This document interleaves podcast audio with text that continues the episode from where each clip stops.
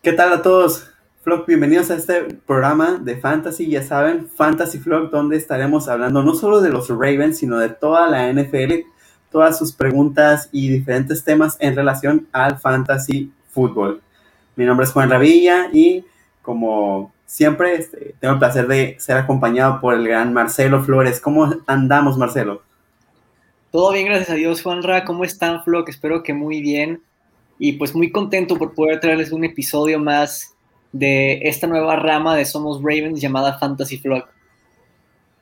Muy bien, y bueno, lo que queremos en este programa, como es un programa que no solamente va, va, a centrarse en los Ravens, claro, está dirigido a la comunidad de Somos Ravens que están jugando fantasy, pero queremos también traer variedad. Entonces, en este turno eh, traigo un invitado como, a, un amigo de invitado que se llama Leonardo, aquí lo pueden ver aquí abajo, Leonardo Valdés, ¿cómo estamos amigo? Excelente, un poco nervioso, pero pues a darle, a, a lo mejor y ser objetivo. Algunos de ustedes ya me han leído, di unas, pues la estadística que fue del 2020 de puros jugadores de Ravens y tuvo buena reacción en el grupo, realmente, hace como un mes más o menos. Así es. Sí, sí, sí, yo lo estuve leyendo, está muy, muy interesante. Y bueno, la semana pasada empezamos nuestro tier list, pero antes, algo que se nos olvidó, algo que vino a la charla un poco después, es como que nunca dimos una introducción de qué es el fantasy fútbol. Entonces, Marcelo, danos, danos el favor de darnos esta pequeña introducción de qué es el fantasy fútbol. Bueno, el fantasy fútbol es algo, pues, un poco diferente al fútbol americano en general, pero definitivamente tiene algo que ver, ¿no? Tienes tu equipo en donde consiste de este, un quarterback titular, un tight end, un flex, que puede ser corredor, puede ser wide receiver, y en algunos lugares puede ser también un tight end. Tienes un pateador, tienes dos running back titulares, tres, digo, dos wide receiver titulares, y tienes tu banca de jugadores y se manejen que los quarterbacks pues te van sumando puntos, todos en su posición te suman puntos, los quarterbacks un punto por cada 25 yardas, cuatro puntos por cada touchdown aéreo, seis puntos por cada touchdown terrestre o puede ser de recepción como lo hizo Dak Prescott. Eh, este, hay formatos en donde llamados PPR, donde les dan un punto por recepción tanto a los corredores como a los tight ends, wide receivers algunos formatos les dan medio punto por eso, algunos formatos no les dan puntos por recepción y cada 10 yardas, tanto para los corredores como para los wide receivers, o sea, por arriba o por abajo, equivalen a un punto. Y una anotación, este, ya sea por recepción o corriendo, con 6 puntos. Y para los pateadores, cada gol de campo es de 3 puntos. Y si es de más de 50 yardas, es de 5 puntos. Hay formatos en donde si fallan una patada se les resta un punto. Este, intercepciones y fumbles te quitan dos puntos. Y mencionar la defensiva, que eso también es un aspecto muy importante. La defensiva por cada touchdown suma seis puntos, por cada turnover suma dos puntos. Este, por cada con intento de conversión de dos puntos que regresan al touchdown son dos puntos. Este, por cero puntos permitidos son 10 puntos y así sucesivamente, ¿no? Y pues claro que el objetivo es hacer más puntos que tu rival, y ganando partidos y eventualmente pasar a los playoffs y qué mejor que ganar, ¿no? Por supuesto. Básicamente es eso, es hacer una selección de tus jugadores que mejor consideres y todo lo que hagan en la vida real y va a impactar en tus puntos fantasy. Estos pueden ser muy variados y como mencionó Marcelo, hay, hay diferentes formatos, inclusive diferente modalidad de puntos. Este, hola Pato Valdés, ¿cómo estás? Saludos. Y bueno, quienes nos, siguieron la semana pasada pudieron ver que iniciamos con el tier list de quarterbacks. Muy importante recalcar de nuevo, el quarterback si bien es la posición más importante en el fútbol americano real, en el fantasy fútbol no es prioridad. Así que siempre tienen que priorizar, tienen que darle un mayor lugar de importancia a otras posiciones. En este caso, en este programa vamos a tocar una de esas posiciones, que es la posición de running back. Con tu experiencia en el fantasy, Leonardo, ¿por qué puedes decir que la posición de running back es más importante que la de quarterback? principalmente por la cantidad de buenos running backs que hay comparado con que ocupas dos. Esa diferencia de los corebacks, que tienes muy buenos corebacks, y, pero solo tienes que seleccionar uno, o por lo menos tener uno. Y a diferencia de los wide receivers que eh, hay disponibles que son buenos, comparados con los running backs, son casi el doble o más. Así es. Si bien un coreback bueno en promedio te anda sumando unas, eh, en promedio unas 20 a 25 puntos, un buen wide receiver o un buen running back te andan sumando 15, pero en este caso tú tienes dos, entonces por simple matemática es mejor tener dos jugadores de 15 que uno de 25, ¿no? Es más importante. Muy bien, entonces, ¿qué vamos a hacer el día de hoy? Vamos a rankear a los running backs. Vamos a empezar por conferencia nacional y continuamos después con la conferencia americana. Si el tiempo nos da, vamos a, a platicar de las dos conferencias, sin embargo, eh, de no ser así, pues nos quedaremos solamente con la conferencia nacional. Esperemos que todo salga bien y que los tiempos nos den. Así que, Marcelo, haznos el favor de poner el tier list. Aquí está. Muy bien, muy bien. Y este, bueno, ¿les parece si empiezo yo? Adelante. Muy bien, empezamos con, con la conferencia nacional y en la división norte tenemos a Aaron Jones. Si bien el, volumen del juego un poco eh, se vio reducido en cuanto a puntos fantasy eh, en comparación al año pasado, eh, yo no creo que Aaron Rodgers tenga el temporada no que tuvo el año pasado, este año lo repita, lo veo improbable, lo cual aumenta las probabilidades de que Aaron Jones tenga más volumen de juego. Y hay otro factor que también se une, la salida de Jamal Williams.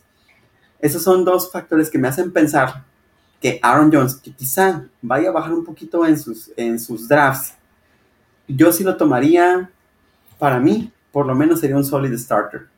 No sé qué opinan ustedes. Estoy de acuerdo contigo, Aaron Jones es un solid starter. Leonardo.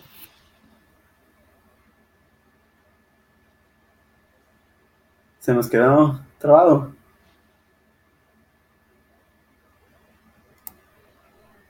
Bueno, en lo que vuelve, vamos a ir colocando a Aaron Jones en Solid Starter. Eh, seguimos con, ahora con Dalvin Cook. Eh, ¿Me ayudas con esto, Marcelo? Bueno, Dalvin Cook, para mí que es ese corredor que te puede convertir una jugada en la que teóricamente ganarías unas 7, 8 yardas en un touchdown de 60 yardas. Y es que es bastante explosivo y tiene una excelente visión del terreno de juego, hace muy buenos cortes y siempre tiene ese presentimiento sobre de dónde van a venir los tacleos, además de que también te suma puntos en el juego aéreo. Entonces, Dalvin Cook, para mí sin duda alguna es un fantasy darling. Pues realmente sí, no tengo, no tengo algo que objetar ahí. Eh, sí si está en tu primera ronda, debes retomarlo. Sin duda alguna. Eh, aquí mi amigo está teniendo problemas técnicos, entonces vamos a continuar nosotros en lo que se, nos vuelve a reportar. Eh, seguimos con David Montgomery. Bueno, David Montgomery, por volumen de juego, la verdad no quedó. Eh, tuvo muy, muy, muy buen eh, reparto de jugadas. Me parece que andan en el rango de las 22 a 25 toques por partido. Es un muy buen volumen de juego. Pero sus primeras semanas fue, era muy, muy frustrante ver cómo no, no era tan productivo como su volumen lo... ¿Cómo decirlo? Lo, lo, bueno, por el volumen que tenía, debería haber sido más productivo. Sin embargo, hablamos de él hace dos semanas en Reyes Clock. El cierre que tuvo fue espectacular y a mí me da a entender que pueden, que se puede volver el tipo más confiable dentro de ese backfield. Si bien hay algo de competencia, no creo que se compare con el talento que tiene David Montgomery y ya vimos, cuando le das la pelota, cuando le das la oportunidad, cuando le das el protagonismo a David Montgomery, el tipo responde y además es utilizado por lo menos un par de veces en situaciones aéreas, lo cual también en formatos PPR lo vuelve muy valioso. No creo que sea un fantasy darling, por supuesto que no. es solamente un, estamos hablando de un cierre de temporada contra tantos partidos en los cuales no produjo lo que debía. Entonces, pero por lo menos sí lo tendría considerado como un sólido running back 2. como la ves, Marcelo? estoy de acuerdo contigo en lo que dices. Si lo pones en solid starter, estoy de acuerdo. Si lo pones en mid rounder, también puedo ver por qué. Y yo lo pondría en Solid Starter nada más con esa espinilla de que yo creo que hay muchos Solid Starters que pondría encima de David Montgomery. Muy bien. Este. Entonces. Mm, vamos a dejarlo en un Solid Starter. Para. Digo, en un mid rounder. Para que no haya ahí conflicto.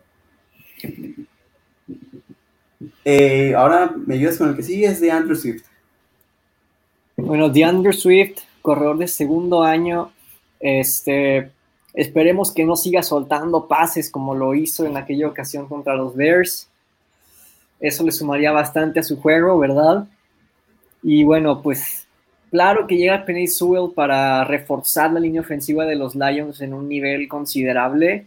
Sin embargo, se va Matt Stafford.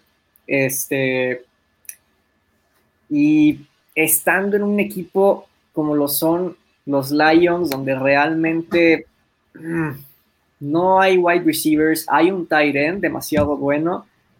Este, yo creo que DeAndre Swift es muy talentoso. Si estuviera en otro equipo, yo creo que podría ser solid starter, pero como está en los Lions, siempre está ese factor, ¿no?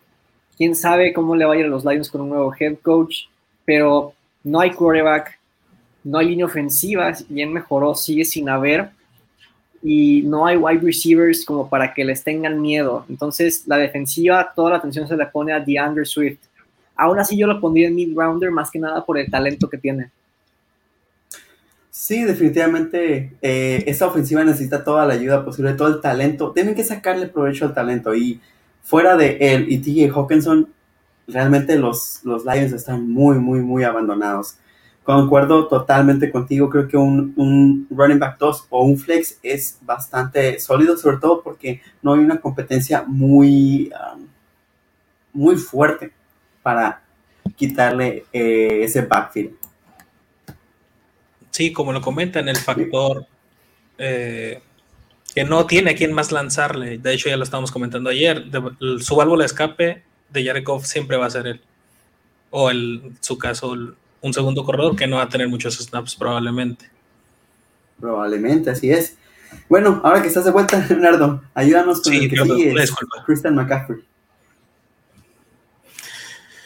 Ah, ese, o sea, es un fantasy darling, es pick de primera selección. Es muy probable que en muchos de los mock drafts que se han hecho, o por lo menos en los que he hecho yo, se va como primera selección prácticamente siempre. Es un. Tiene demasiados, genera demasiados puntos, más que nada por las recepciones, que dan extra, que es un muy buen corredor, todavía tiene ese factor de unas muy buenas manos. Eso para mí sería un fantasy Pues no creo que podamos objetar mucho, ¿verdad? Un excelente running back, más un wide receiver número 2, eso es McCaffrey, un fantasy darling. Así es. Y bueno, eh, creo que es mi turno, ¿verdad? Sí, así es. Ok, vamos con Alvin Kamara. Alvin Kamara, para los que lo tuvieron en el fantasy del año pasado, ustedes saben el potencial que tiene el tipo, es, es buenísimo, es una maravilla. La única situación que me preocupa, y ya hemos hablado de esto, es la situación del de, quarterback. Marcelo lo ha recalcado muchas veces. Cuando está Tyson Hill en el terreno de juego, el volumen, eh, la productividad de Alvin Kamara se ven drásticamente afectados. Entonces, eh, aún así yo confío en su talento, yo creo que va a seguir siendo el eje de ataque, sobre todo por la situación con Michael Thomas. Entonces, para mí sigue teniendo el valor de Fantasy Darling.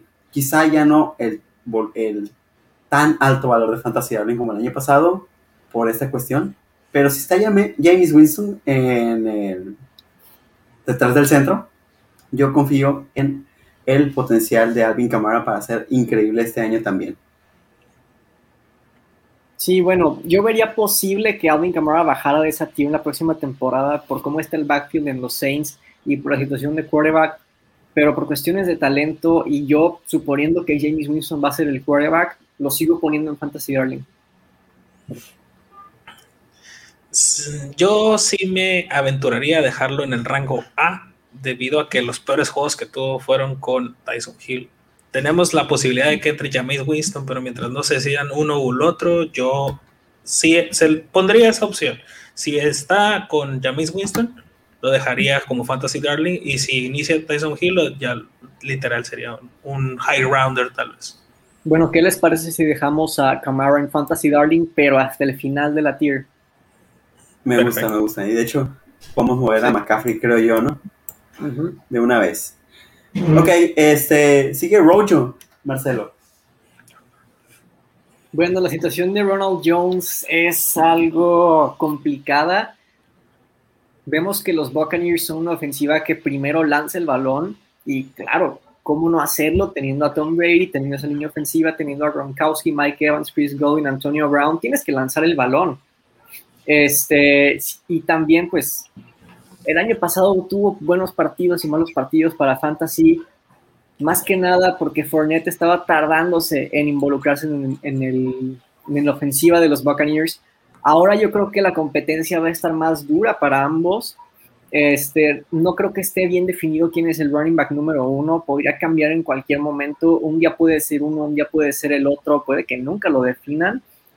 Entonces, aquí nos comentan que rojo en el rojo, y pues tampoco es así, ¿verdad? Pero yo sí lo pondría en late rounder. Coincido. Sí, no hay nada más que, agregar. Perfecto. Y bueno, creo que la situación con Leonard Fournette es muy similar. Eh, esa incertidumbre de quién va a ser el, el, titular o el número uno en el backfield me hace cuestionarme mucho sí debería de tomarlo. Lo que sí es que aún sin, sin eh, Rojo en el terreno de juego, Leonard Fournette le costó mucho arrancar y eso me preocupa un poquito más. Lo dejaría en el mismo late rounder, pero detrás de Ronald Jones. Sí, concuerdo totalmente. Aunque no se define quién de los dos va a ser el running back uno, con menos partidos tuvo un desempeño prácticamente igual. Entonces, ese pequeño detalle de los partidos que se perdió son los que me hacen pensar más en RB por encima de, de Leonard Fournette. Muy bien. Eh, Marcelo, ¿tú cómo la ves? Sí, también lo pongo en late rounder. No sé si encima o detrás de Ronald Jones, pero si pudiéramos hacer que empataran de alguna manera, también estaría de acuerdo. Así que donde sea. Y aquí nos ponen una pregunta muy interesante, que si no creemos que Christian McCaffrey reduce su número de toques solo a manera de cuidarlo, y bueno, yo creo que aunque intenten reducir la cantidad de toques que tiene, hemos visto con los Jets a Sam Darnold que casi siempre cuando está siendo presionado, a quien busca es al jugador que sale del backfield, a su corredor, y a quien va a tener ahí es Christian McCaffrey. Entonces, yo aunque traten de reducir su número de toques, no creo que su producción baje y sí podría entender por qué este, te basas en que los Panthers quisieran cuidar a McCaffrey, pero no debes suponer como staff de cocheo que se va a lesionar tu corredor. Entonces, yo no creo que su producción baje en lo absoluto.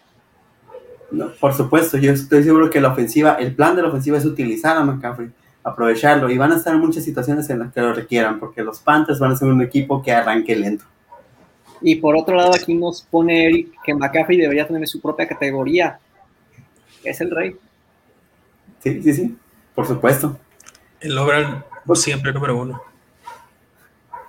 Continuamos ahora con el recién llegado a los Atlanta Falcons, Mike Davis. Leonardo, ¿qué nos puedes decir de, de este muchacho? ¿Qué te puedo decir de Mike Davis? Es un es, si quieres pasar la materia, agárralo, pero no vas a sacar más de un 7. Vas a estar en un constante 6. Lo tuve toda la temporada pasada en el en Fantasy, solo tuvo un partido muy bueno, todos los demás era un sólido entre 7 y 12 puntos a lo mucho. O sea, es para pasar la materia nada más. Es un late rounder. Lo puedes tener porque va a ser muy buen running back y va a tener competencia en el equipo. Así que sí es una buena opción. sí, estoy de acuerdo. Yo, yo pondría a Mike Davis en late rounder. Tuvo algunos buenos partidos con los Panthers, pero pues el sistema de los Panthers hace que los running backs tengan excelentes partidos para fantasy. Sí, yo creo que yo creo que el, este, el año pasado estaba Todd Gurley en una mejor situación con los Panthers y aún así no tuvo la, la producción que se esperaba. Mac Davis con, con menor talento se me hace un poco difícil. Yo en lo personal lo tendría en la última categoría, pero como ya ustedes dos este, lo, lo clasificaron en late rounder, pues se, se quedaría ahí. Sí, pero hay muchos encima de Todavía faltan muchos encima de él. Muy bien. Ok, seguimos con Zeke Elliott. Eh, creo que es mi turno, ¿verdad? Sí. Si, si ustedes creen, la temporada de Elliott, la temporada anterior de Elliott fue una anomalía, de verdad. El tipo estuvo muy, muy, muy fallón, pero no, así como esas anomalías se dan, no creo que se repita. El tipo es súper, súper sólido. No puedes, no puedes juzgarlo por un mal año cuando te ha dado ya cuatro eh, años, eh, cinco años, perdón, bastante, bastante sólidos. La situación además en Dallas no fue la mejor, con una línea ofensiva parchada y con su este, coreback lesionado. También lo mencioné en Ravensburg. Si hay alguien que se beneficia mucho de la presencia de Dak, es precisamente Zeke Y hasta donde sabemos, eh, Dak Prescott va a iniciar la temporada. Entonces yo lo dejaría como un solid starter para la temporada 2021. totalmente. Es demasiado bueno, tiene demasiado talento y tener unos cuantos malos partidos no te hace un mal corredor. Así como tener muchos, uno que otro bueno no te hace un buen corredor. Te contraste totalmente. Estoy de acuerdo, yo también lo pongo en solid starter. Por debajo incluso de. Lo dejaría, incluso lo dejaría por encima de Aaron Jones, yo, personalmente. Porque amo a Dak. Es demasiado bueno, demasiado bueno para jugar, demasiado. Yo en aspectos de fantasy sí lo dejaría detrás de Aaron Jones y creo que Edward es mejor corredor, pero para fantasy Aaron Jones creo que te beneficiaría un poquito más. Concuerdo, la situación de pase es... Hablar de Saquon Barkley. Y si vieron mi top de corredores, lo puse en la cuarta posición, pero también dije que es mi corredor favorito en esta liga y bueno, hemos visto cómo se han reforzado los Giants, tienen un excelente cuerpo de receptores ahora, este, un par de tight que pues Kyle Rudolph y Evan Ingram, ya después verán dónde los pongo en el top.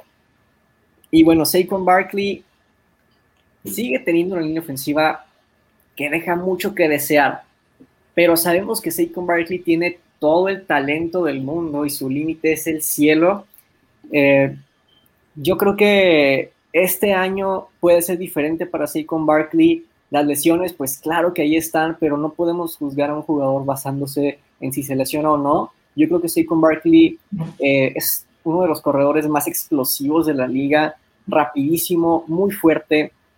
Claro que debe mejorar sus manos en el juego aéreo, pero aún así tiene bastantes recepciones y pues tal vez eso se lo quite el hecho de que Kadri Stone y Kenny Galladay y compañía pueden ganar más separación, pero aún así yo creo que va a ser involucrado en el juego aéreo y los touchdowns van a estarle lloviendo así con Barkley. Yo lo pondría en Fantasy Darling, pero en la última, ah, no sé si encima de Camara o, o detrás, pero sí, Saquon Barkley yo creo que es Fantasy Darling. Yo el único detalle que tengo con, con, con Saquon es que, de acuerdo a un reporte de ESPN, se espera que no empiece la temporada, que entraría probablemente hasta la semana 3. Entonces, sí vale la pena tomarlo en una ronda alta, por supuesto que sí, pero deben de tomar en cuenta que vas a necesitar a alguien para cubrir su ausencia en lo que vuelve. Por ese detalle yo sí lo pondría en, en al final de Fantasy Darling. Sí, concuerdo totalmente. Eh, no vas a tener, no lo vas a tener todos los partidos. Es como la temporada pasada igual le pasó a McCaffrey, que desde el inicio te lo marcaban out y cada semana te lo prometían y no. Es una arma doble filo. Tú sabes cómo es muy buena, va a ser muy bueno durante la temporada, pero vas a empezar muy flojo si lo eliges. O tienes que tenerlo compensado con otras posiciones, con otros jugadores, en tu, cuando vayas a darte. Así es. Bueno, continuamos ahora con Miles Sanders. Leo, ¿qué nos puedes decir?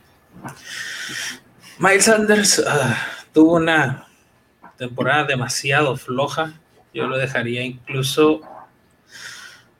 Llegaría a dejarlo como late rounder. No. Probablemente con el juego que se demostró al final de los Eagles, prácticamente los últimos dos partidos que ya no estaba jugando Carson Wentz, tuvieron un mejor desempeño pero no se vio en Miles Sanders. Miles Sanders siguió corriendo exactamente lo mismo con el coreback que le pusieras. Entonces yo lo dejaría como un late rounder. Yo coincido. qué opinas? Sí, pues se esperaba mucho de él y si hay gente que aún espera mucho de él, les recuerdo que sigue estando en Filadelfia. Late rounder. Excelente, me toca uno de mis muchachos, es Antonio Gibson y es uno de mis corredores favoritos de la NFL, me encanta, yo lo quería poner en las menciones honoríficas, pero me ganó el corazón con James Robinson. Este, definitivamente es el mejor corredor en su backfield y tiene una muy buena, aún tiene una competencia bastante decente con JD McKissick eh, y con un volumen de juego relativamente más bajo a otros eh, running backs hizo un una gran temporada. Entonces, para mí es muy, muy, buen, muy bueno en su posición. Claro, hay que estar eh, conscientes de que no tiene mucho volumen en ataque aéreo. Quién sabe con Fitzpatrick, ¿no? Puede ser que nos dé una sorpresa, pero yo lo consideraría para un starter si se te acabaron las demás opciones que tenemos. Sí, estoy de acuerdo. Yo no lo puse en mi top 10 de corredores ni en menciones honoríficas, pero para Fantasy no tengo duda alguna de que es un solid starter. Yo concurro totalmente. Es muy sólido. Tiene ese factor Fitzpatrick, la, pero sí, de todos modos él sigue teniendo el talento para ser un. Incluso lo dejaría, no, bueno, no llegaría a Fantasy Darling por las mismas razones que ya mencionaron, pero un high rounder sólido sí es. Excelente. Eh, Marcelo, háblanos de Chris Carson, por favor bueno, no nada más de Chris Carson, sino de la ofensiva de Seattle en general. Y es que, pues, tienes a Russell Wilson lanzándole pases a DK Metcalf y a Tyler Lockett. Hemos visto muy seguido que o uno o el otro tiene partidos de 30 puntos o más. Y pues Chris Carson le va bien cuando tiene touchdowns nada más. Y la mayoría de los touchdowns de Seattle son por arriba. Y cómo no, con Tyler Lockett y DK Metcalf Russell Wilson lanzando los pases. Les recuerdo que en mi top 10 de quarterbacks puse a Russell Wilson en segundo lugar. Este, Chris Carson, claro que tiene el talento, pero como la ofensiva de Seattle es primero de, de lanzar el balón, y Russell Wilson pues también le quita tantitas yardas terrestres, yo dejaría a Chris Carson en mid-rounder. Concuerdo. Sí, yo concuerdo totalmente. Tiene demasiado talento, tiene uno de los mejores wide receivers de la liga, tiene a otro que no lo hace nada mal, de hecho lo hace mejor que muchos wide receivers uno de otros equipos, que es como Styler Lockett. De hecho, el desempeño de los dos fue muy parecido en cuanto a trayectoria dentro del campo. Unos lo usaron muchísimo más en zona de anotación, que fue DK Metcalf, y pues Chris Carson no tiene cabida en ese, o sea, todavía. O sea, va a tener, sí va a tener juego, sí lo van a necesitar, pero el volumen de juego para él no es tanto como otros jugadores. Muy bien. Bueno, yo le iba a poner un late rounder porque sí me genera la duda con su con este, este desempeño que han tenido últimamente los, los wide receivers y bueno, sé que no es algo que se tiene que considerar, pero es tendencia un poquito a, desaparecer en algunos juegos. Pero como ustedes ya eh, aquí la mayoría ya decidió, va a ser mid-rounder. ¿En ese lugar les, parece bien? Mm, sí. Es que tienes que considerarlo mucho porque cuando no funcionen los whites, él siempre sale y se deja la camiseta en el campo. Muy bien. Entonces, ahora te tocó una situación un poco eh, de incertidumbre, Leonardo, con Chase Edmonds. Oh, Chase Edmonds.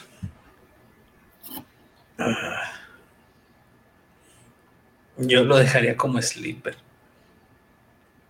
No, no confiaría en nada, no. Necesitan ir urgentemente un mejor corredor. Pero pues es otro equipo, así que eso nos conviene, le conviene a los Ravens, así que mejor dejarlo así. Sí, bueno, uno de los... yo veo en una situación similar a la de los Bills del año pasado. Realmente creo que si bien la ofensiva de los Cardinals está hecha para lanzar el balón casi 24-7, incluso Kyler Murray va a aportar más por tierra que Chase Edmonds. Si lo pongo en late rounder, quizás sería buena onda. Incluso si es do not draft, yo lo entendería. Ah, como por el momento está siendo considerado como running back 1 y no, le, no, no, lo hizo tan mal el año pasado, lo voy a dejar en late rounder, pero a lo último. En esa delgada línea entre el late rounder y el do not draft o do not take. Y James Conner para mí sí es, ah, es, un, es un tipo que siempre se quedó en promesa, en potencial, en muchas cosas y aunque tuvo una línea, en su momento tuvo una línea bastante sólida de los Steelers, no pasó nada con él. Para mí um, James Conner es alguien que no vale la pena tomar. Sí, estoy de acuerdo. ni ah, siquiera en la ronda 15 tomaría James Conner para nada. Do not draft. Nuestro primer do not draft de la noche. Eh, Marcelo, ¿qué ahora ¿qué nos, dices, ¿qué nos dices de Darrell Henderson? Ay, de verdad es una pena que se haya lesionado Cam Makers, porque ahora sí que con Stafford y el equipazo que tienen los Rams, de verdad que podrían haber llegado al Super Bowl. Pero bueno, Darrell Henderson tampoco es un defecto para el equipo, tampoco nos confundamos. Este, sin embargo, no creo que, es, no creo que sea para nada un running back número uno. Eh, aunque, pues, por el sistema de Sean McVay, la línea ofensiva de los Rams, yo creo que Darrell Henderson podría quedar en late rounder. Yo creo lo mismo. Sí, yo también concuerdo. Lástima que se fue Cam Makers porque yo iba por él. Y yo creo, de hecho, que por el sistema y porque es sólido, el, como el, está establecido como el, el running back 1, lo pondría en el inicio del late rounder.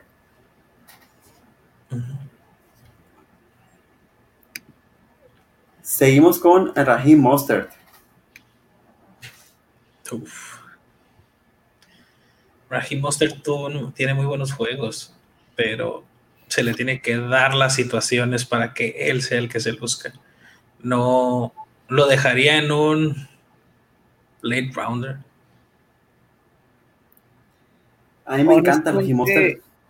Yo pondría a Mostert en un mid rounder por eso de que siempre es una amenaza a que una jugada te la convierta en un touchdown largo. Sí, a mí también me encanta, me encanta eh. Para mí está en esta línea entre el mid rounder y el late rounder. Así que lo podemos dejar en la colita del late rounder si les parece bien. En la colita del mid, sí. Porque no hay más corredor. Entonces sí. Excelente, y con eso ya llegamos a la primera mitad de este tier de running backs. ¿Nos aventamos la siguiente parte? Yo estoy libre. Pues adelante. A darle entonces. Empezamos con el este de la conferencia americana, con el running back, ahorita el running back uno de los New, England Patriots, en Damian Harris. Marcelo, háblanos de Damian Harris, por favor. Bueno, Damien Harris ciertamente mostró algunas buenas cualidades la temporada pasada. Tuvo ciertos partidos en los que convencía a la gente de que podría ser un buen corredor para los Patriots. Eh, sin embargo, pues los Patriots ahorita no tienen una ofensiva que sea de temer y no tienen por qué dejar de mandar blitzes, lo cual no favorece a los corredores. Eh, Damien Harris igual por cuestiones de talento, por cuestiones del equipo en donde está, yo lo dejaría en late rounder. Sí, y al último. Mm. Sí, concuerdo totalmente. No, o sea, no va a ser, no va a aportar más y los Pats urgentemente están tratando de darle el lugar a otra persona. Bueno, y si, hay, continuando ahora con los Bills, si hay un, un, ataque terrestre que me parece de lo más ineficiente fuera de su quarterback, es este. Y aunque en el 2019 era un tipo que me llamaba mucho la atención Singletary, en, este, en esta season se demostró que realmente no, no está a la altura de un running back 1. Entonces, los Bills al parecer van a estar en este limbo entre tener, entre tener dos running backs para medio completar uno. Podría ser un late rounder, pero preferiblemente yo evitaría a cualquiera, bueno, en este caso a Singletary. Entiendo un late rounder, pero también entiendo. Sí, a Singletary sí lo dejaría como late rounder, a no. Sí, concuerdo. Yo dejo a Singletary en late rounder y a Zach Moson do not draft. Muy bien. Pues bueno, vamos a tomar de una vez a, agregar aquí a los dos. Y este, eh, Leonardo, ahora, mira, te tocó tu muchacho, Miles. Mi muchacho, Miles Sanders tuvo un juegazo el último partido por... Lo dejé pasar, hubiera sido me hubiera ayudado bastante en la última ronda. Recuerdo que hizo como 31, 31.5 puntos en, el último partido. Tiene talento. Le falta, pues es, va llegando, es, tiene que foguearse un poquito más, pero Miles Sanders es una muy buena promesa. Es como ya lo expliqué con J.K. Dobbins, es nada más que se termine de consolidar y va por el mismo camino, un camino similar a ellos dos. O sea, tienen mucho talento y van a generar muchos puntos, pero todavía les falta consolidarse. Entonces los dejaría como un mid-rounder. Sí, Miles Gaskin tuvo muy buenos partidos, sobre todo contra los Raiders. Igual yo lo pondría en mid-rounder. Eh, sí, este, a mí se me hace un poco subestimado este, este running back y es muy bueno y también aporta en el ataque aéreo concuerdo con ustedes en un mid-rounder, pero como si hay competencia bastante recia, o más bien incertidumbre por parte del, del, del, coaching, entonces sí estaría bien ahí. Y bueno, este, continuamos con Michael Perrin. Marcelo, está difícil. Definitivamente muy difícil porque está él, está Tevin Coleman y está Michael Carter que yo personalmente ah, creo que lo más probable desde mi punto de vista es que Michael Carter se quede con el puesto de running back número uno, aunque seamos realistas, ni los Jets saben qué onda con eso. Y pues para Fantasy, draftear a un corredor de los Jets es muy difícil. Tienes que ser muy valiente para seleccionar a un corredor de los Jets de ahorita en Fantasy. Entonces, yo a, a Perrin lo pondría en Do Not Draft. Y no por cuestiones de talento, es porque pues los tres están como más o menos en el mismo nivel y realmente no sabemos quién es el que va a ser el protagonista. Sí, concuerdo sí. Sí, igual. La situación en la que está. Sí, ni el equipo ni el resto del backfield le ayudan. Creo que inclusive para mí es hasta lo pondría como el menos talentoso de los tres, pero ese es un criterio ya un poco más personal. Ahora, como, lo dirías tú, Juan, o sea, ni la mamá de los Jets elige jugadores de los Jets en su fantasy. Es, exactamente. Y bueno, por el otro lado, Michael Carter es un corredor que a mí me encanta. Ahí sí me gusta mucho este prospecto. Pero hay que tener cuidado. Es un quarterback novato, es un, perdón, running back novato que llega a un equipo que tiene muchas incertidumbres, que tiene muchas dudas. Los corredores de los Jets no tienen equipo. Eh, sí, por supuesto. Pero si estás completo, si ya tienes a tu running back 1, a tu running back 2, a tu, running, a tu flex, a una banca de unos dos jugadores bastante buena y tienes la oportunidad, yo lo dejaría ahí guardado en la banca en caso de que despierte, porque me parece que sí es un talento bastante que tiene mucho potencial.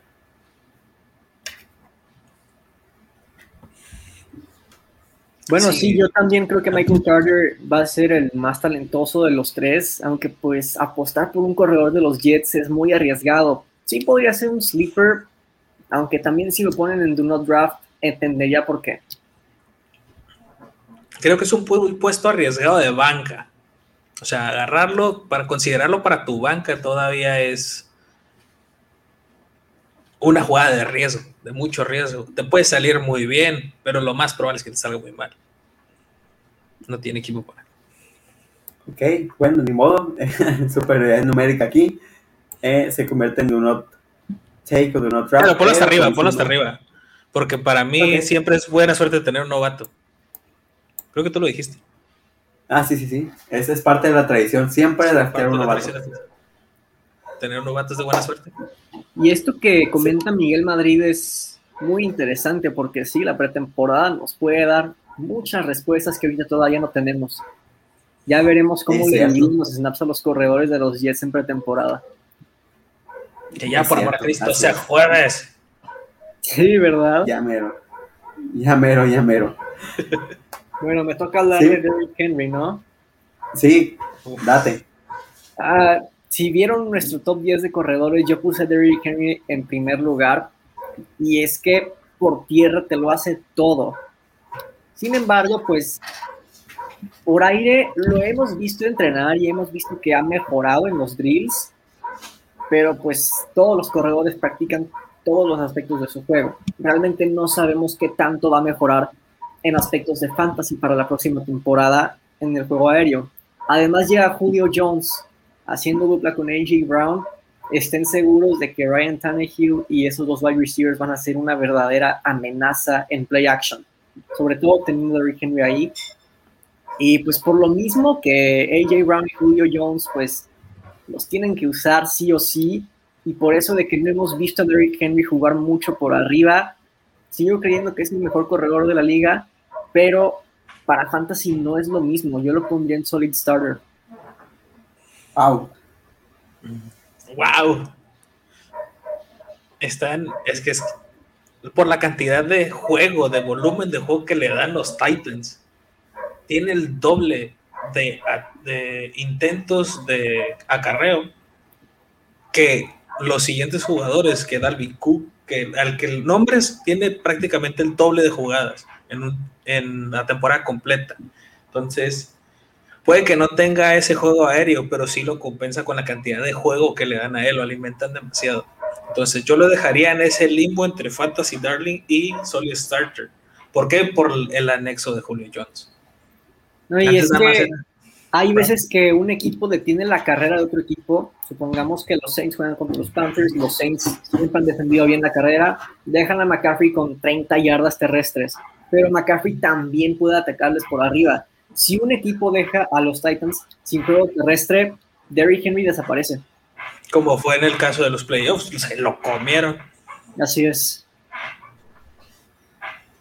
Ay, caray, me toca desempatar esto. Ah. aunque me cueste admitirlo, para mí sí es un eh, potencial fantasy Darling. Realmente solamente tuvo un partido no productivo.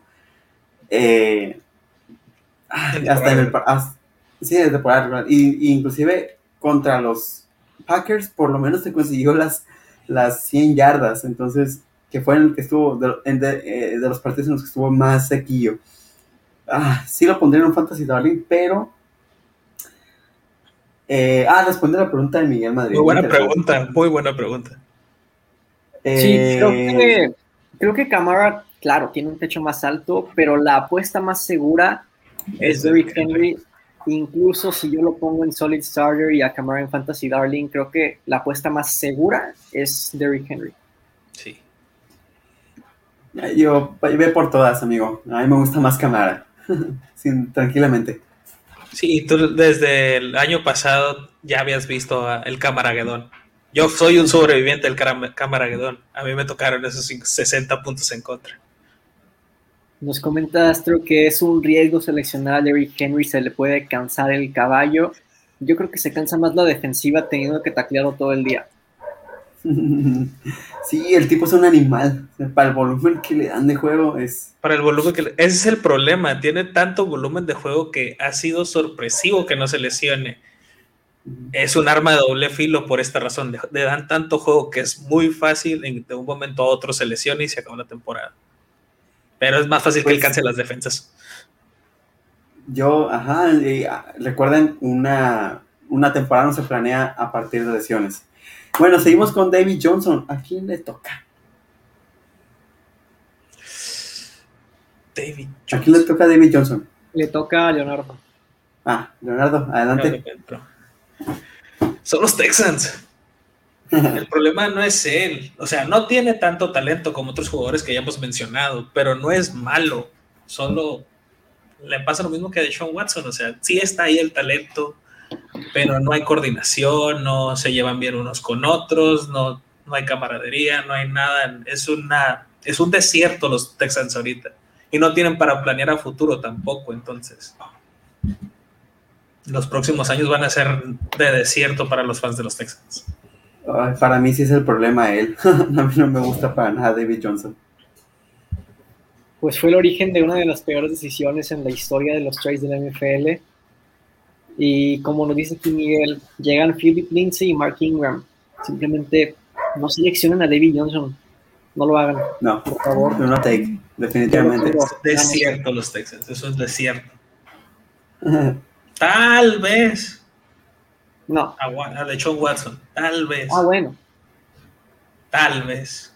Lo dejaría en la banca pero primero hay que ver qué van a hacer los Texans con lo que tienen ahorita. Es que si seleccionas a Deshaun Watson, también tienes que seleccionar a otro quarterback y tienes que estar mentalizado a seleccionar a otro quarterback más. Y que solo lo vas a usar cuando no esté el otro quarterback disponible. O sea, va a ser lo mismo con que pasa con Johnson. O sea, no hay para dónde hacerte. No, simplemente no lo agarras. Aléjate de todos los jugadores de los Texans ahorita. Incluso de Nico Collins. Sí, mi muchacho. De modo. Bueno, Va a ser el nuevo Larry Fitzgerald, ¿no? Ay, sí. Pobrecito. Bueno, me toca hablar a mí de, de mi muchacho. De. Ah, no, es tu turno, Marcelo. ¿Sí, verdad? No, voy después de ti. Ah, ok. bueno, me toca hablar de, mi muchacho. Ya les había dicho que si hay un corredor por el cual tuve un crush con mayúsculas la temporada pasada fue James Robinson. Me encanta James Robinson. Y bueno, a lo mejor soy el único que lo ve así, estoy tan crocheado en él que yo sí lo veo con más talento y potencial que Travis Etienne. Consideren esto, James Robinson vino de un equipo que no tenía línea ofensiva que, y, este, tenía dos muy buenos wide receivers y aún así el tipo sobresalió y por volumen de juego es de los que eh, tuvieron un volumen relativamente bajo, no tenía ningún problema para cruzar la línea de gol, es muy estable y puede participar en el ataque aéreo. Entonces se me hace un corredor muy completo para mí. No sé cómo va a terminar quedando la situación del backfield de los Jaguars con la llegada del siguiente jugador, que es Travis Etienne. Y sí me preocupa eso. Pero por la temporada que tuvo, yo lo tomaría en un late rounder. Sí, es que este caso es muy similar al de los Buccaneers, la única diferencia es que yo pienso que el dúo de corredores de Travis Etienne y James Robinson es más talentoso que el de Ronald Jones y Leonard Fournette. Entonces, yo los pondría igual a los dos en late rounder, pero a los dos encima de Fournette y de Ronald Jones. Wow, ¿Tú qué opinas, Leonardo? Ah, es que tuvo una temporada demasiado buena para estar en el que el que en el peor equipo de la temporada pasada él tuvo mil yardas y siete touchdowns por carrera. Eh, o sea, tuvo muchas más yardas que muchos, más de la mitad de los jugadores de la, o sea, de los otros running backs, uno, en el peor equipo de la liga. Eso habla de la capacidad que tiene. Sí va a tener la competencia fea ahorita, pero vas, yo creo que va a seguir siendo el running back uno. Tuvo una temporada demasiado buena para estar en el peor equipo de la liga. Muy bien. y bueno, lo dejaría como Larry Rounder por lo mismo, por lo mismo, por el equipo, no por él. Pero sí, concuerdo con ustedes donde debe estar. Marcelo, y aunque ya nos dijiste dónde lo quieres poner, háblanos un poquito de Travis Etienne, porque sabemos que era tu muchacho. Sí, bueno, Travis Etienne era mi corredor favorito de los prospectos que había en el draft. Eh, sabemos que es rapidísimo, Además regresa con su compañero de Clemson, Trevor Lawrence, que tampoco es cualquier quarterback, ¿verdad? Fue simplemente el mejor prospecto entre los quarterbacks del draft pasado y ha demostrado por qué. Yo creo que los Jaguars van a tener un excelente juego terrestre con James Robinson, con Travis Etienne e incluso con Trevor Lawrence. Eh, claro, los dos corredores tienen cualidades diferentes y tienes mucho más rápido. Robinson es mucho más fuerte, vamos a ver, yo creo que quien esté encima del otro en, en el backfield de los Jaguars va a ser quien más aporte al juego aéreo. Y no hemos visto realmente quién es mejor entre James Robinson y Travis Etienne en el juego aéreo. Está el factor de la química con Trevor Lawrence, pero ya hemos visto a James Robinson involucrarse en el juego aéreo en la NFL. Entonces, ¿quién es mejor entre ellos dos? Se va a definir por quién aporta más en el ataque aéreo. Yo creo que se puede ir para cualquier lado, pero ahorita la apuesta más segura es James Robinson. Yo creo que si los Jaguars no forman un comité bien estructurado con estos dos tipos, la neta estaría desperdiciando mucho talento ahí. Sí, que sí. Ok, continuamos con Jonathan Taylor. Leonardo. Jonathan Taylor. ¿Eh? De los poderosísimos Colts. esa línea. Es un muy sol, es muy bueno. Sí, tuvo un temporadón. Eh, también alcanzó las 20 yardas. Él sí tuvo más apoyo, tuvo más de touchdowns, eh, con 11 en la temporada. Y sus puntajes fantasy son, a pesar de ser muy bueno en, en, cuanto al deporte, sus puntos fantasy son promedios, si lo quieres considerar así, son promedios altos porque alcanzan los 15 más o menos de promedio de toda la temporada. Y tiene partidos muy buenos, pero sí le va a sufrir con los cambios que tuvo Indianapolis. Va a tener el apoyo ahorita de Carson Wentz va, probablemente van a tener un poco más de jugadas que la temporada pasada, que eso puede ayudar mucho a su puntaje. Es bueno. Yo lo consideraría un high rounder. Del final de los high rounders, pero high rounder, a fin de cuentas. Sí, las cosas ahí, temas con Carson Wentz y sus lesiones, quién sabe cómo le afecte. Honestamente, yo lo pondría en mid rounder por cuestiones de talento. Ay, caray. Uf, para mí, Jonathan Taylor es sin duda el corredor más talentoso de su equipo y eso que es un backfield bastante, bastante eh, nutrido. Eh, es mi, fue mi corredor favorito de los novatos y vaya que fue productivo. Yo creo que los Colts se pueden seguir apoyando en él. A mí sí me gusta para un starter, pero en la parte baja del starter.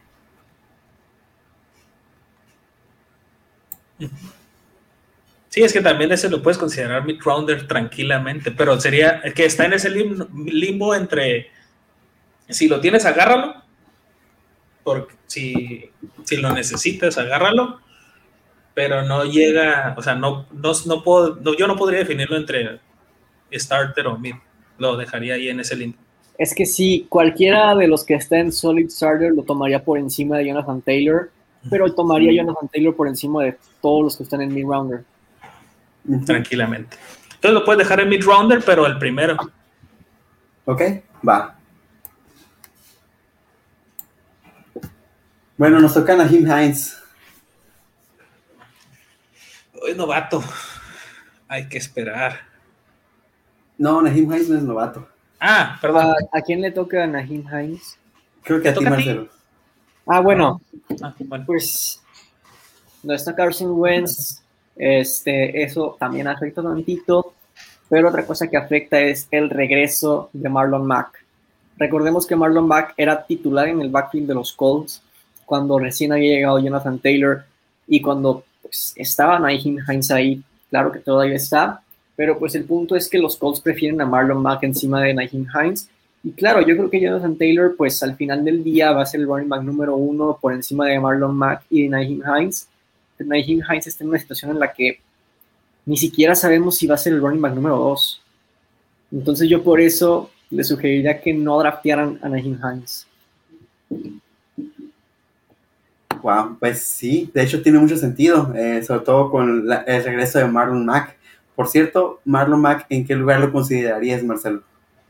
Igual en Do Not Draft, aunque yo pienso que sería un wide running back número 2. Sigue estando ese tema con Naheem Hines y claro que Jonathan Taylor me parece mejor corredor que Marlon Mack. Sí, sí, este... Tiene mucho sentido lo que dices, la verdad. Yo lo iba a poner en sleeper, pero me convenciste con, con, el argumento. Eh, sin embargo, bueno, yo lo pondría por lo menos por encima de Zach Moss. Sí, sin duda alguna. Al menos los Colts sí pueden establecer juego terrestre, ¿no? Exacto. Leonardo, ¿tú cómo la ves? No, concuerdo totalmente. Por eso te hice el Ah, ok, ok. Bueno, y Leonardo, precisamente te toca hablar sobre Austin Eckler. Austin Eckler. esa lesión de la temporada pasada la arruinó una muy buena temporada. Porque iba encaminado a ser una muy buena temporada para él. Es, tiene el talento, es un muy buen starter, muy buen starter. Yo lo seleccionaría tranquilamente como mi inicialista en caso de que no me tocara uno de los Fantasy Darlings. Sí, estoy de acuerdo. Yo también lo pongo en Solid Starter. Sin duda alguna. Eh, sé que se, perdió varios partidos, pero en los que estuvo, y el tipo además se puede producir por, por aire sin problema. Y lo pondría por encima de Jonathan, de Antonio Gibson. Sí, tranquilamente. Para Fantasy incluso lo pondría yo encima de Elliot también. De Elliot también. No, lo bueno, yo sí lo pondría arriba de Jones, pero ustedes no, entonces yo, a, mí, también me gusta más Elliot que, que Bueno, vamos a dejarlo ahí. Eh, sigue Edwards y Hiller. Y este va para ti. No, para mí, ¿verdad? Sí. Ah, estoy yo. Clyde Edwards y Hiller. Bueno, eh, sin duda va a seguir siendo el running back 1. Lo que se esperaba de él no rindió esta, esta eh, temporada, pero ha habido muy buenas predicciones de él. Me parece que por la falta de competencia que tiene, puede llegar a ser un muy buen running back 2, un sólido running back 2 o un flex. Y bueno, la expectativa para él está muy alta después de tener un juegazo contra ni más ni menos que los Texans pero estén los Chiefs. Eso ya es un excelente plus. Yo lo pongo en mid-rounder. Mm. Sí, sería un, un mid-rounder, pero porque tiene este, el, el, problema de la zona de gol, o sea, en la zona de gol no, no se ha consolidado totalmente. Es como ya lo he mencionado, todos les faltan, son, acaban de llegar a la liga, les falta desarrollarse un poco más, pero sí es un, mid-round. Muy bien. Entonces lo colocamos aquí, me parece. No sé qué opinan ustedes. Aunque esto que dice eso también es importante. yo lo pondría más arriba porque es lo, son los Chiefs. Yo lo pondría llega arriba de Llega Orlando Brown, llega Thuny, entonces la línea ofensiva de los Chiefs es una mejora. ¿Por encima de Monster? Sí, por arriba de Carson, de Chris Carson también. Solo por estar en los Chiefs. solo por estar en los Chiefs. Si fuera de talento estaría mucho más abajo. Ah, sí, pero son los Chiefs. De, Andre yo no. No, yo prefiero a DeAndre. Por la por el potencial como fantasy que tiene DeAndre Swift. Y ya Clyde Edwards Hiller demostró que no es un no es demasiado confiable como jugador fantasy, porque como corredor en, el deporte es bueno, pero como jugador fantasy no. Que ese es el punto que tenemos que considerar. No da puntos. Bueno, y bueno, es Josh Jacobs. Em, bueno, si vieron el, nuestro, nuestro top de corredores, recordarán que puse yo a Josh Jacobs en el octavo lugar. Sin embargo, la línea ofensiva de los Raiders sí que empeoró mucho. Eh, aún así, es alguien que hace fallar a los defensivos en las tacleadas. Ese aspecto de su juego yo creo que va a seguir presente. Y la ofensiva de los Raiders va a estar enfocada en Darren Waller y en él. Eh, yo lo seguiría poniendo en solid starter, pero hasta abajo. Igual, justo, justo donde mismo. Leo. Y él, incluso por talento lo pondría más arriba, pero destrozaron la línea. Así que sí quedaría hasta ahí. O sea, sí es un buen starter, pero destrozaron su línea. Sigue Melvin Gordon. Leonardo. Yo lo pondría en tu not draft. Yo no lo agarraría. no, no ha tenido unas buenas temporadas. Eh, tuvo un buen desempeño, un desempeño promedio para estar totalmente solo este año y pues, no, realmente yo lo pondría como, yo no lo draftearía. Tal vez darle de manera benevolente un late rounder, a mi parecer, pero yo no lo agarraría. Llega también Javonte Williams, que pues los novatos siempre están peleando. Yo lo pondría en late rounder, más o menos a media tabla. Um, ok, sí, sí, me parece mejor que Mike Davis, por ejemplo, sin, sin duda alguna.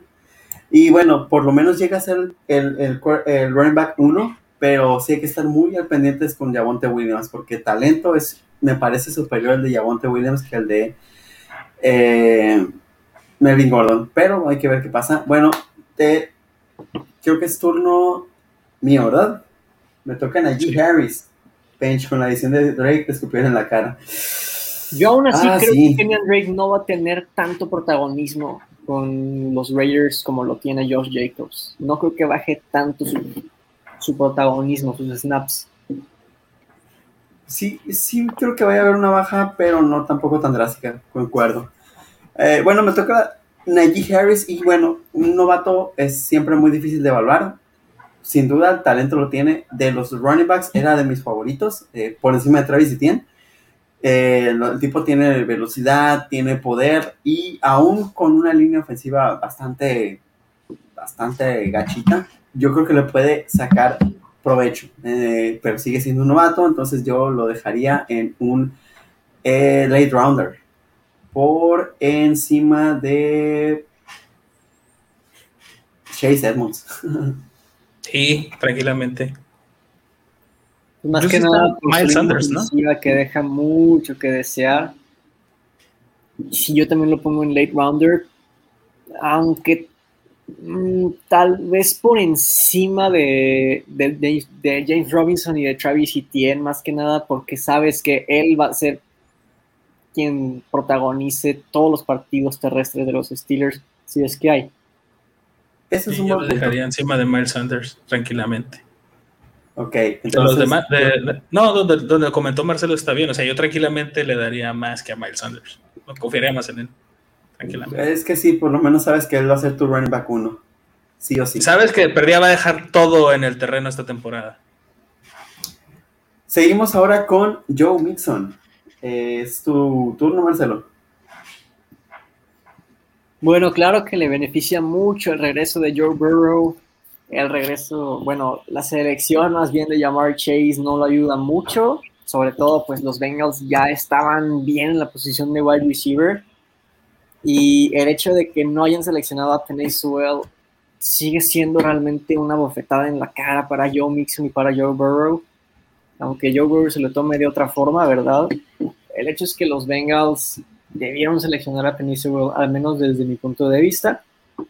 Joe Mixon tiene talento, es alguien que empuja, ¿no? Es alguien que cae hacia adelante. Sin embargo, pues está en los Bengals. Tal vez si estuviera en un equipo donde haya buena línea ofensiva y todo lo que tú quieras, sería un solid starter, pero está en los Bengals, yo lo pongo en mid rounder. Aquí nos comenta Gold Highlights que Najee Harris es running back número uno y te pregunto yo, con esa línea ofensiva, y con ese juego terrestre que tienen los Steelers, ¿lo consideras running back número uno? Sí, me parece muy complicado ponerlo ya en una situación de running back uno. Y nos dice aquí Miguel Madrid que lo que le ayuda a Joe Mixon es la salida de Bernard y por ende es un running back 2. Sí, yo lo pondría en running back 2 porque están no, no, están considerando el factor más importante. Las defensivas con las que se enfrenta en la división son pesadilla para cualquiera. Las, que, las tres. sus rivales divisionales no lo van a dejar jugar tanto.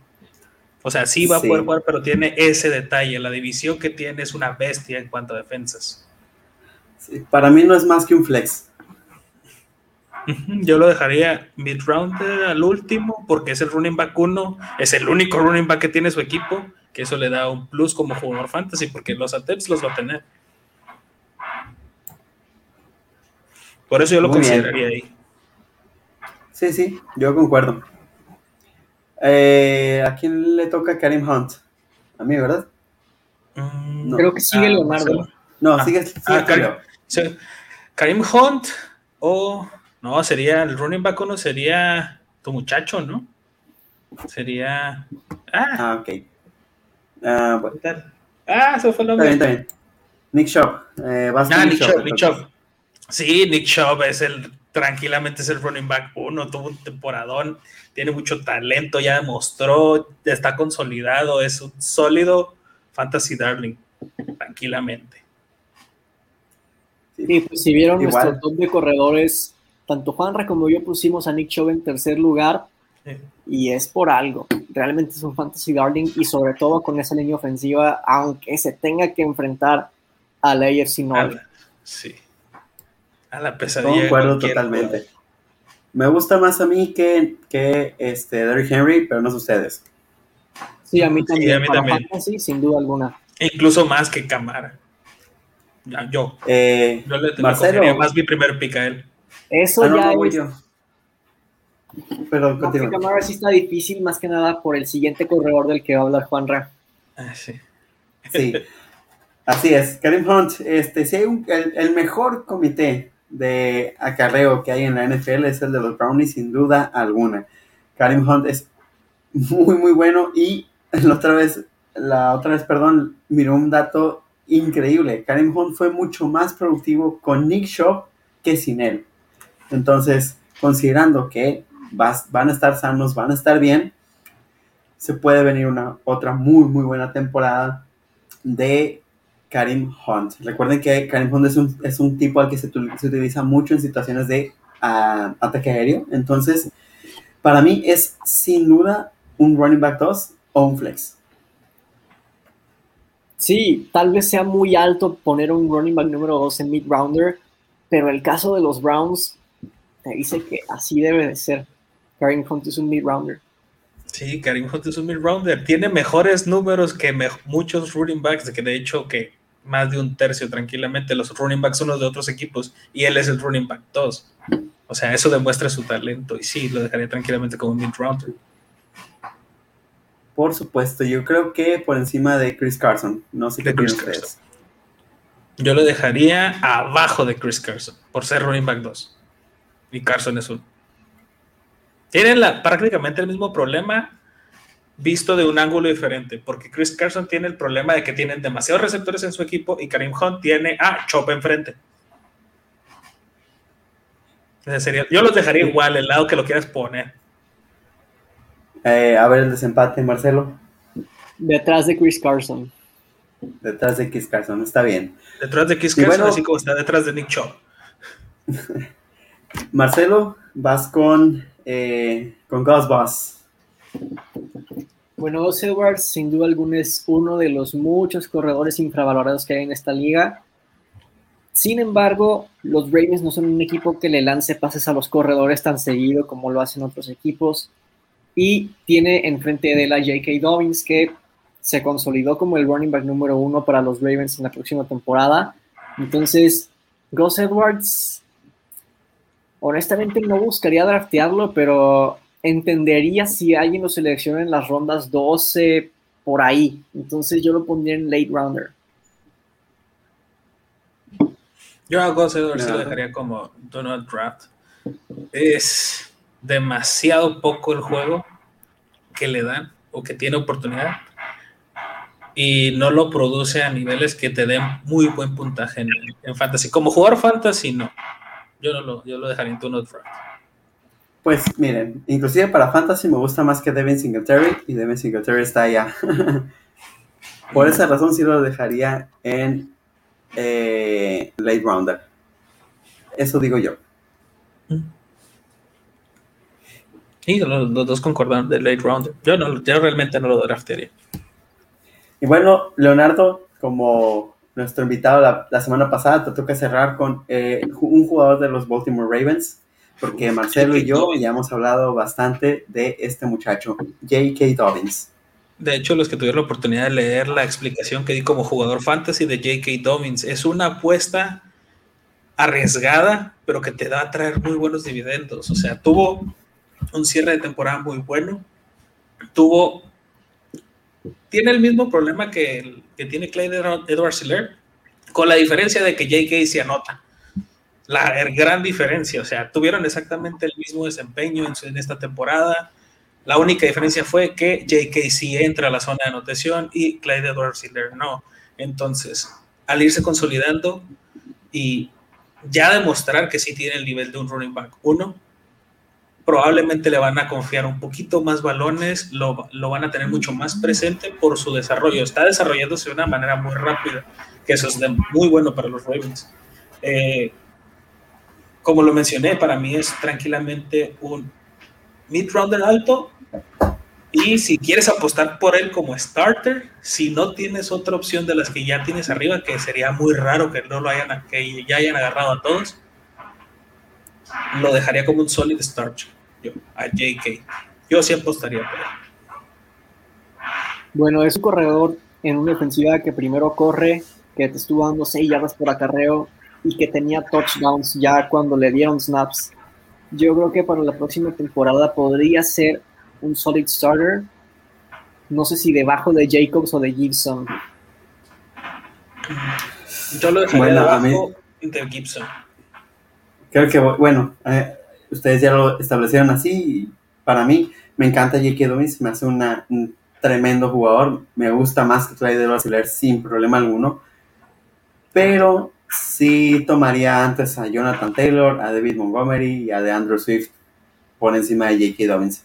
Al menos ese soy yo. Para mí es un running back 2 o un flex bastante sólido, muy, muy, muy sólido, que puede subir al running back 1, pero de inicio, me parece, eh, esa es la, en el tier en el que lo colocaría. Pero bueno, es una democracia. Es, es tu este corredor, tienes que apostar, o sea, tiene todo para, para crecer aún más. O sea, si ya demostró el talento y tuvo muy buena temporada, lo único que le faltaba es que le den un poquito más de balones. el, desempeño lo tiene. Con la mitad de los, de los intentos de acarreo de otros equipos, eh, con la mitad de sus intentos tuvo las mismas yardas. Eso es lo que te demuestra la calidad que tiene JK. ¿Saben qué creo que podríamos hacer aquí que le daría más sentido al tier list? Yo creo que si cambiamos de lugar a Jonathan Taylor con Josh Jacobs. Ok. Entonces, eh, Jacobs quería un mid-rounder. Así es. Por encima de Montgomery. No, yo agarraría a Montgomery. A mí se me hace más estable Jacobs. Sí, pero la línea. Bueno, Yo aún así creo que Jacobs está por encima de Montgomery. Igual. Ok, entonces, pues ya quedó, muchachos. Ese es el tier list de aquí, el crew de Fantasy Flock. Lo vamos a subir a nuestro Instagram, ahí para que lo chequen, nos den su retroalimentación, nos comenten qué les parece, están de acuerdo, no están de acuerdo, que nos tiren amor u odio. Bueno, y pues esperemos que esta lista les ayude a quienes van a jugar fantasy el año que viene para pues informarse un poquito sobre puntos de vista, ¿no? Y que le ayuden a tomar una decisión cuando tengan sus drafts. Aquí está nuestra lista. Claro que le hicimos nosotros, pero es para todos ustedes. Así es. Este, recuerden, no tenemos la verdad absoluta, pero vaya que nos clavamos en esto del fantasy y nos pueden tomar como referencia o no. Al final de cuentas, este, ustedes deciden si les gusta o no lo que nosotros eh, opinamos. Y muchísimas gracias por la invitación. Y bueno, este, con eso terminamos. Perdón, Nada más agregar una cosa, y es que ya está desde hace como cinco días o algo así, la publicación en donde están los pasos para que ustedes puedan entrar a la liga de fantasy Somos Ravens Bowl. Los pasos son muy sencillos, no cuesta nada, es absolutamente gratis. Estamos apostando nada más el honor en esta liga, ¿no? Y pues si quieren entrar, ya saben qué es lo que tienen que hacer. Aún hay lugares disponibles, así que ya saben. Así es. Recuerden que aquí van a estar compitiendo contra Marcelo, contra Mario y contra un servidor se va a poner muy interesante. Vamos a ver quién le sabe más a esto del fantasy. Y bueno, este, esto fue Fantasy Vlog. Recuerden que cada martes nos pueden ver en las redes sociales que ya conocen.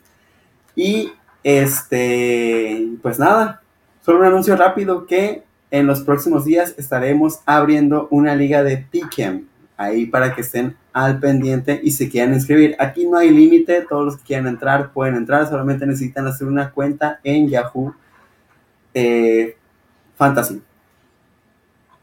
Y bueno, con esto cerramos el programa de esta semana. Recuerden seguirnos en todas las redes sociales, ya saben cómo somos Ravens o arroba somos Ravens en las que se requiere. Y Leonardo, no sé si les quieres compartir a, las personas. Primero, muchas gracias por estar aquí con nosotros en, muchas gracias a ti por la, por la, invitación. Este es algo que me encanta. Los números es mi afición prácticamente. Entonces, fue un placer. De hecho, si quieren, déjenme en los comentarios. Tengo toda la estadística de fantasy y con, con los puntos que se realizan en una liga estándar para subirlo al grupo de Ravens. De Somos Ravens, donde he subido otras de dónde saco mi información para esto. Entonces ya tengo yo diseñado todo el, pues lo que si lo quieres ver de una manera muy ñoña, todo el Excel de, de con puntajes y cuántos partidos jugaron, cuál es el promedio, cuál es la expectativa de cada uno de ellos. Entonces, déjenlo en los comentarios si, lo quieren. Ah, pues ahí está, amigos. Ahí está, amigos. Ya saben, si quieren un poco más de información concreta, ahí la pueden encontrar. Bueno, Marcelo, ¿a ti cómo te pueden encontrar en redes sociales? Bueno, en Facebook me encuentran como Marcelo Flores y en Instagram como arroba guion bajo Marcelo Flores. Y ya saben, cualquier duda que tengan sobre los Ravens, sobre el NFL en general o sobre fantasy, estoy disponible. Igual cualquier duda que tengan, NFL, fantasy o apuestas de NFL, ya saben, me pueden encontrar en Facebook como, como Juan R. Villa y en Instagram y Twitter como arroba Juan Ravilla. Esto es Fantasy Flow de Somos Ravens. Nos vemos la próxima semana, Flow. Cuídense mucho y échenle ganas. Ya, ya inician los drafts. Ya están iniciando los drafts de Fantasy. Vale, pues hasta luego, Flow. Nos vemos mañana con Ravens Clock a las 8. No se lo pierdan.